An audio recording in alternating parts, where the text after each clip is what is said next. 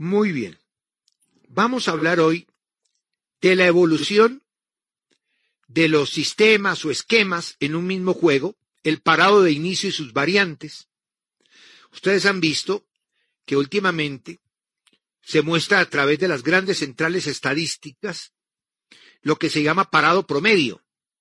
Un computador, desde el minuto uno hasta el minuto que termina el partido, va promediando los movimientos de los jugadores y al final da un resultado y muestra el parado de un equipo promedio durante los 90 minutos.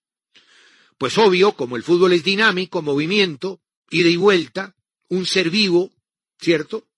Entonces, pues, el 4-2-3-1 o el 3-5-2 o el 3-6-1 es, un, es una cuestión circunstancial, de movida, por eso se llama parado de inicio. Y uno encuentra en, en, en, en, en muchos textos la explicación de hasta cuántos dibujos se pueden armar, y es muy bonito, ¿ah? Hasta cuántos dibujos se pueden armar en un partido de fútbol. Hace 35 años, tal vez 30, a los esquemas o sistemas se les daba total importancia. Incluso se decía, oiga, ¿Cómo sabe de fútbol este tipo, no? Qué bueno es este técnico cuando decía, no, es que el equipo juega 4-1-4-1. Pues sí. Digamos que antiguamente se apostaba a que un equipo jugara 4-1-4-1 y ya llegaba en el campo, se movía la pelota y, y, y los jugadores se tienen que mover y por supuesto el 4-1-4-1 a veces en algún momento del partido se veía, pero no siempre. Sin embargo, se respetaba esa teoría. El famoso número telefónico que algunos peyorativamente denominaban. Yo me acuerdo cuando empezábamos a hablar de táctica hace muchos años, que algunos se burlaban, ¿no? No, eso no existe, eso es complicar el fútbol, eso, y esto es texto, eh. No, siempre ha existido. Lo que pasa es que antiguamente ese dibujo era el mismo para todo el partido, por lo menos eso era lo que pretendían. Y por ello era tan importante que se que se dijera, se buscara o se descubriera el dibujo y que fuera el mismo atacando y defendiendo. Muy difícil, ¿no? De ahí la famosa definición clásica del desdoblamiento. Entonces un equipo arrancaba 4-1-4-1 y se desdoblaba, decían. Y claro, armaba otras figuras que no se podían detectar y luego hacía otra vez repliegue y encontraba la figura.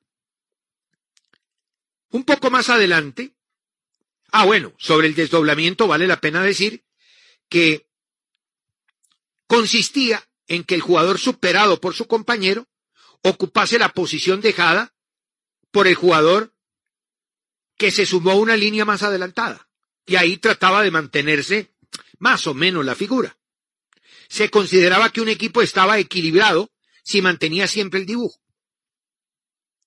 Hoy, cuando se habla de superioridades en ataque, en defensa. Permanecer con esa simetría es casi imposible.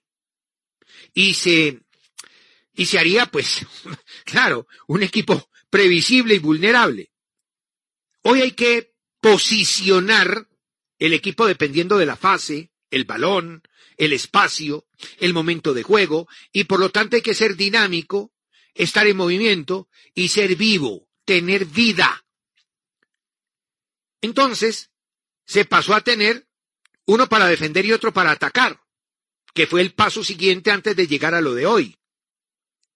Entonces se buscaba un equipo de partida y ese, digamos que era el defensivo, 4-4-2, y ya después se volvía otra cosa, ¿no? Y empezaron a aparecer las variantes. Conclusión, partimos de un esquema inicial o de partida. Las características de los jugadores van marcando en gran parte ese esquema inicial y las posteriores evoluciones o variantes del mismo. Desde este posicionamiento, ¿no? Inicial o el parado inicial, se realizaban las evoluciones. Y entonces ya no se habló de desdoblamiento, sino que se empezó a hablar de evolución, que son los cambios de forma, las variantes ofensivas y defensivas que se deben conseguir buscando movimientos simples, sencillos, naturales, fáciles de recordar, ¿no? En el entrenamiento el movimiento se va haciendo casi que mecánico y automático, como cepillarse los dientes, como afeitarse. Hay gente que se afeita inconscientemente y que involucran el mayor número de jugadores. Y todo depende, por supuesto, de las características de la zona del campo y de si tienen la posesión de la pelota o no. Vamos a tomar como ejemplo el 4-4-2. Vamos a tomar como ejemplo el 4-4-2. Si el 4-4-2, los extremos del 4 de volantes suben 3 metros, 2 metros, 1 metro, 5 metros, ya ese dibujo es 4-2-2-2. ¿Verdad? Y si los dos de arriba se escalonan, ya sería 4, 2, 2, 1, 1. ¿Ya? Y si de pronto en el medio armamos un rombo y los dos de arriba, entonces ya se juega 4, 1, 2, 1, 2. O 4, 3, 1, 2. ¿Ya? O 4, 3, 2, 1. Entonces, ahí ustedes han visto varias distribuciones en este dibujo imaginario del 442 como ejemplo. Las diferencias entre un esquema y otro las marcan las características de sus jugadores. Porque hay jugadores con características más ofensivas y otros con características más defensivas. Entonces pones en el 4 del medio dos con defensivas más acentuadas y ofensivas más acentuadas otros dos y los dibujos inmediatamente empiezan a cambiar independiente de lo que quieras hacer.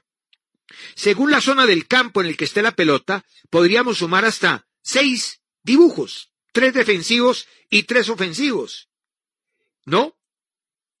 Eh, como, como punto de partida, como lo mínimo. Y podríamos llegar hasta doce. O sea, multiplicarlo por dos. Si uno se pone a mirar ese 4-4-2 original y le pone determinados jugadores, puede llegar hasta doce variantes 12 variantes defensivas. ¿Mm? Entonces, lo, eh, perdón, 12 variantes ofensivas y defensivas.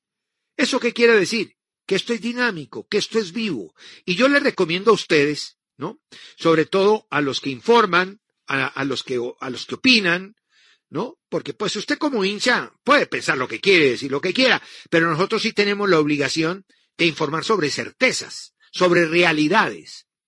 Hombre, cuando hablen de los parados, siempre digan parado inicial. Y busquen, porque ahora hay muchas posibilidades, ¿no? Los parados promedio, que sobre los parados promedio uno puede tener al final un dibujo claro de lo que hace el equipo.